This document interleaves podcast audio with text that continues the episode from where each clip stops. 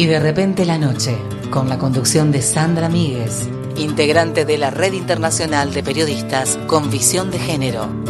Y de repente la noche, periodismo humano.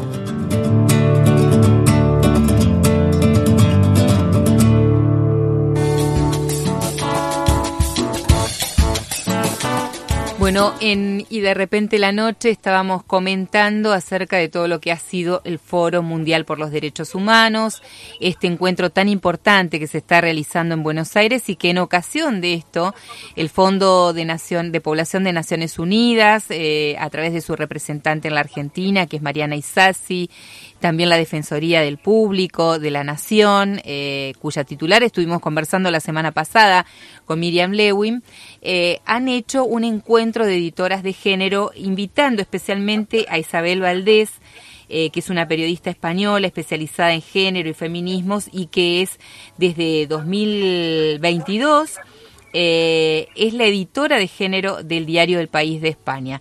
Isabel, un gusto saludarte y tenerte aquí en Y de repente la noche. ¿Cómo estás?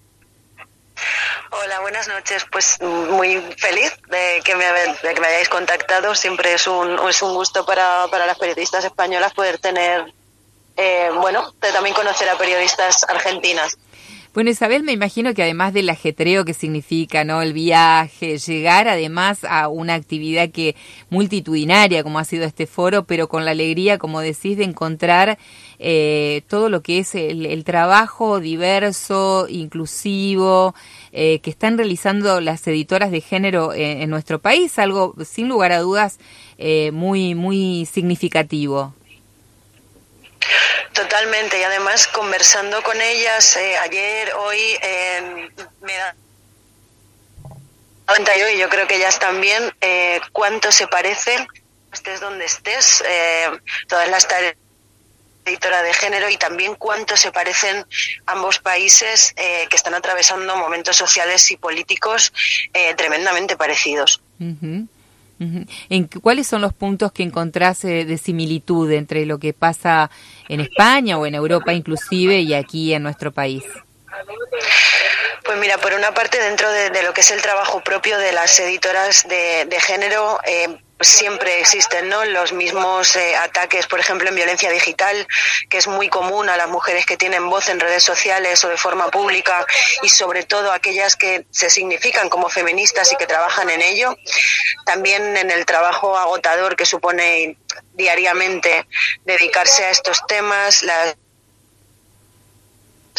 reticencias a veces o, las resistencias que encontramos eh, pues a veces en el trabajo, a veces con las fuentes, eh, dentro de este, de este área y luego los momentos políticos son tremendamente parecidos porque hay una crecida y un aumento de ultraderecha, eh, pues en Estados Unidos, en Latinoamérica también, en España, en parte de Europa, pero además es que España y Argentina este año tienen elecciones también y se enfrentan un poco a, los mismos movimientos que ya no son solo de, derecha y ultraderecha, que son eh, abiertamente antifeministas, o sea, el ataque ya al feminismo es frontal y en eso he encontrado muchísimas similitudes. Esto condiciona absolutamente las posibilidades de trabajo de cada una de las de las periodistas feministas, ¿no? Digo por por cómo esa esa, esas agresiones, esa violencia impacta directamente en, el, en, la vida de cada una de estas colegas, pero además eh, me imagino que habrán estado pensando también en alternativas o posibles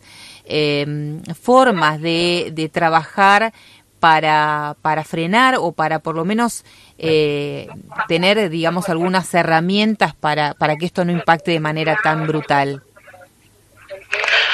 Bueno, a veces, o sea, el impacto, por ejemplo, eh, emocional en la vida diaria es a veces casi inevitable. Hay que hacer como un poco de clic eh, mental eh, para no, bueno, pues para no acabar el día eh, agotada no solo físicamente ni mentalmente, sino, sino eso emocionalmente. Eh, luego depende de los países y depende también de dónde trabaje cada una. Digamos que hay herramientas eh, al alcance de la mano para poner freno, pues por ejemplo, a la violencia digital, los ataques de trolls, etcétera.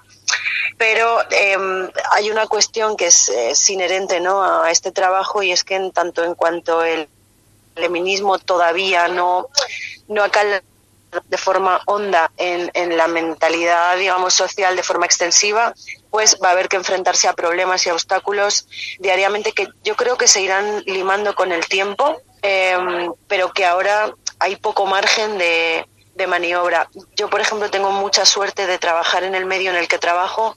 Es un medio con una conciencia feminista em, muy fuerte, es un medio convencido eh, a este lado de los derechos humanos y, yo no tengo tanto tanta traba ¿no? para, para ello. Sí que encuentro otras trabas, pues eh, quizás en, Argentina tampoco tanto, pero sí, más que en España. Y en España igualmente, depende del medio en el que trabajes, te vas a encontrar eh, con gente que se opone directamente a tu trabajo. Sí, sí, de hecho aquí, eh, aquí digo y en otras partes también hay muchas colegas, muchas periodistas que han tenido que dejar sus lugares de trabajo, ¿no? Por, por esa agresión. Sí. Yo creo que eh, algunas, eh, bueno, he conocido a un par de editoras, a una de ellas que, que renunció a su cargo. tiene mucho que ver con cómo se trabaja día a día y a veces ya no solo como periodista, sino como, como mujer, no, no compensa ¿no? Todo, el, todo el dolor o todo el agotamiento eh, que, te trae, que te trae este trabajo con lo que crees que ganas, eh, ya no digo de dinero, sino de, pues eso, de paz. Eh, para aquellas personas que, que, no conocen... Y... Sí, te, te decía Isabel que aquellas personas que no conocen cuál es el rol de las editoras de género, cuál es para vos el aporte que realizan las editoras de género en un medio de comunicación. Bueno, las editoras de género, eh, me he encontrado con que aquí en Argentina hay algunas que también escriben sobre género y feminismo eh, y otras que no, pero el, el, trasfondo de la cuestión es que una editora de género se ocupa de analizar, digamos, de alguna manera el trabajo del medio transversalmente en todas sus áreas eh, para que tengan esta mirada, eh, esta perspectiva feminista. Yo, por ejemplo, soy es muy habitual que yo diga que para mí la mirada feminista, la perspectiva de género que se dice en España, lo que hace es corregir eh, la mirada social, patriarcal, androcéntrica que se ha venido dando a lo largo de la historia. Pero hay para quien esa mirada lo que hace es, digamos, tensar la cuerda hacia un lado que no quieren que es la resistencia patriarcal, obviamente. Entonces, todo ese trabajo diariamente de revisar, eh, de pedir que se cambien cosas, em, de ponerle freno ¿no? a algunas prácticas habituales, porque es lo que nos ha venido ocurriendo toda la, toda la historia de la humanidad, pues eso, es, ese es el cansancio que aporta, ¿no? Ese es el agotamiento que te decía.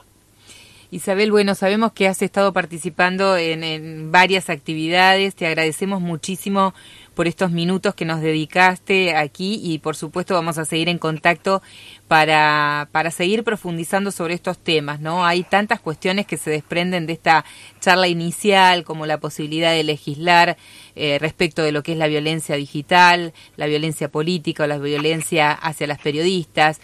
Digo esto pensando un poco en voz alta de todas las cosas que seguramente habrán surgido de este rico debate que han tenido oportunidad de, realizar en el día de hoy y de ayer junto a otras editoras de género y junto a la gente del de, eh, Fondo de Poblaciones de Naciones Unidas. Te agradecemos muchísimo, Isabel, por este contacto. Y yo a vosotros también os mando un abrazo y mucha suerte este año con el trabajo electoral. Bueno, muchas gracias.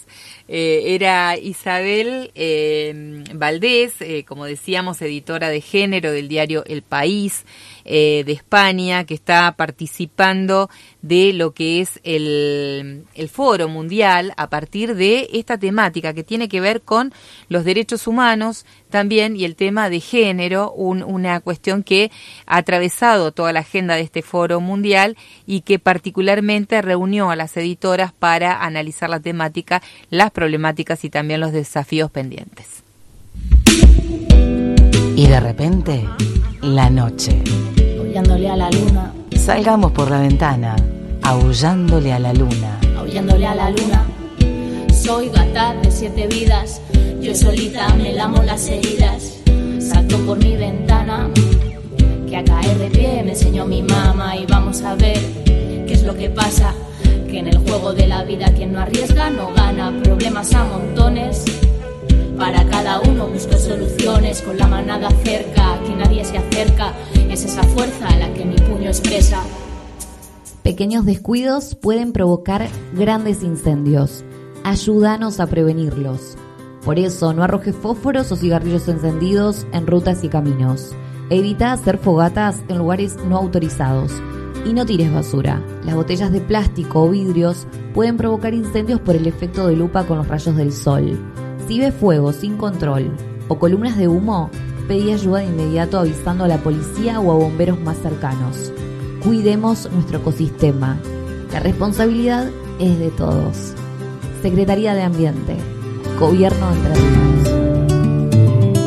Comprender la complejidad de nuestro tiempo, la diversidad, llegar más allá, transformar las condiciones, ser libres.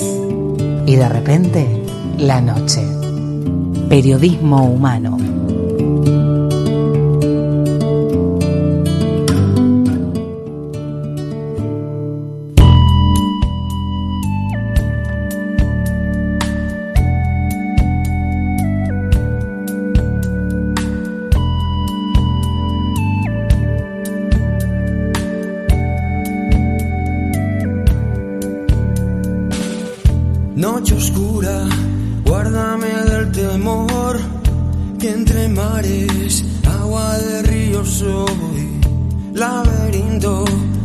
Que turba la razón del que lleva barro y arena en el corazón.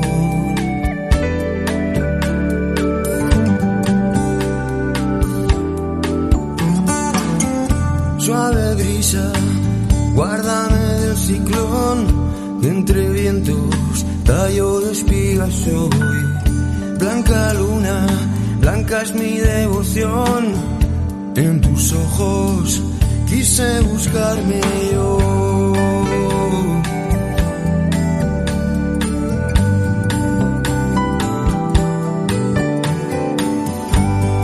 Ay de mí, de mi ambición.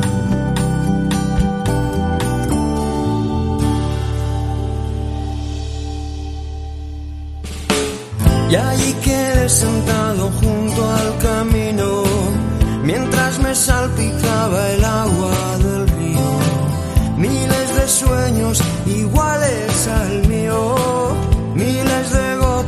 de agua del río.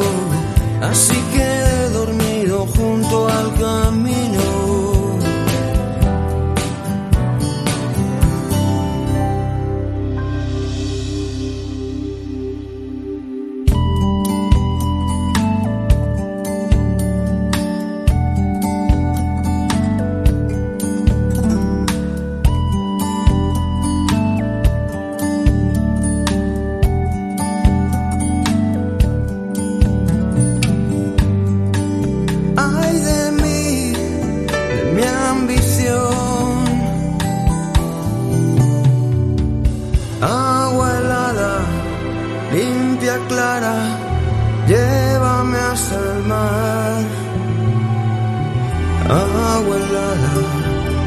otras aguas me quise encontrar.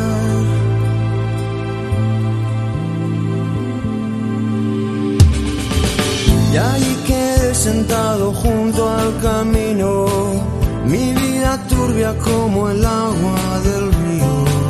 Tantos recuerdos iguales al mío, bañados por aquellas gotas de río. Así quedé dormido junto al camino.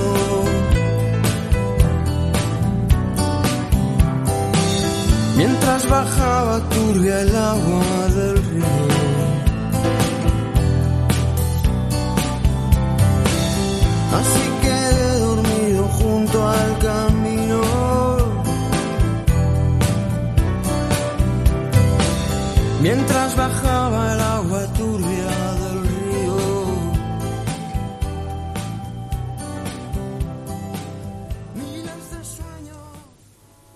Bueno,